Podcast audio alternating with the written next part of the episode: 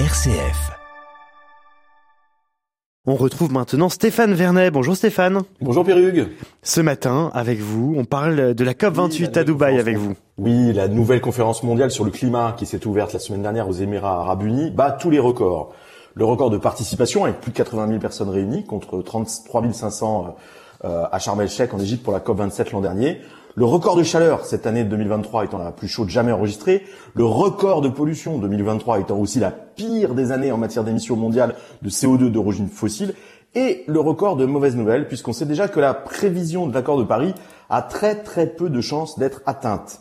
En 2015, les États s'étaient engagés à faire en sorte de limiter la hausse moyenne des températures sur cette planète entre plus 1,5 degré et 2 degrés d'ici la fin de ce siècle.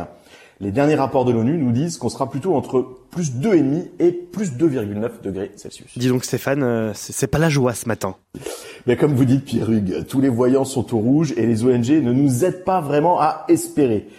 La nouvelle qui tournait en boucle hier concernait le nombre incroyable de lobbyistes au service des industries fossiles présentes en ce moment à Dubaï.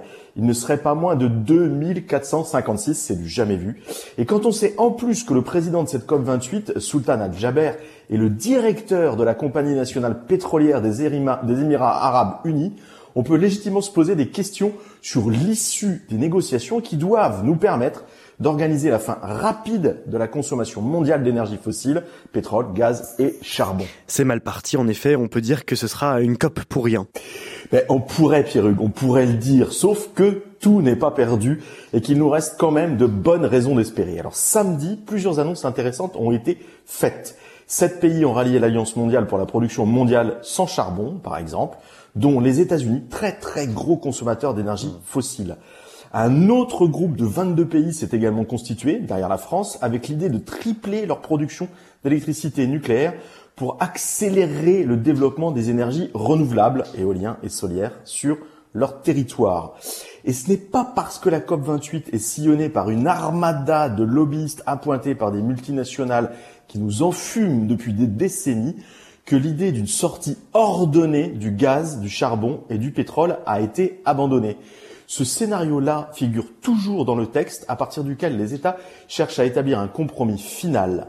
Cette COP pourrait même être la première à formuler cet objectif noir sur blanc et avancer vraiment sur ce sujet crucial. De quoi garder espoir malgré tout, si je comprends bien. Ben c'est ça. Quitte à être un poil naïf, moi je veux croire que ceux qui nous dirigent vont réussir à s'entendre au nom du bien commun que la raison les guide et que les solutions existent ou sont à inventer.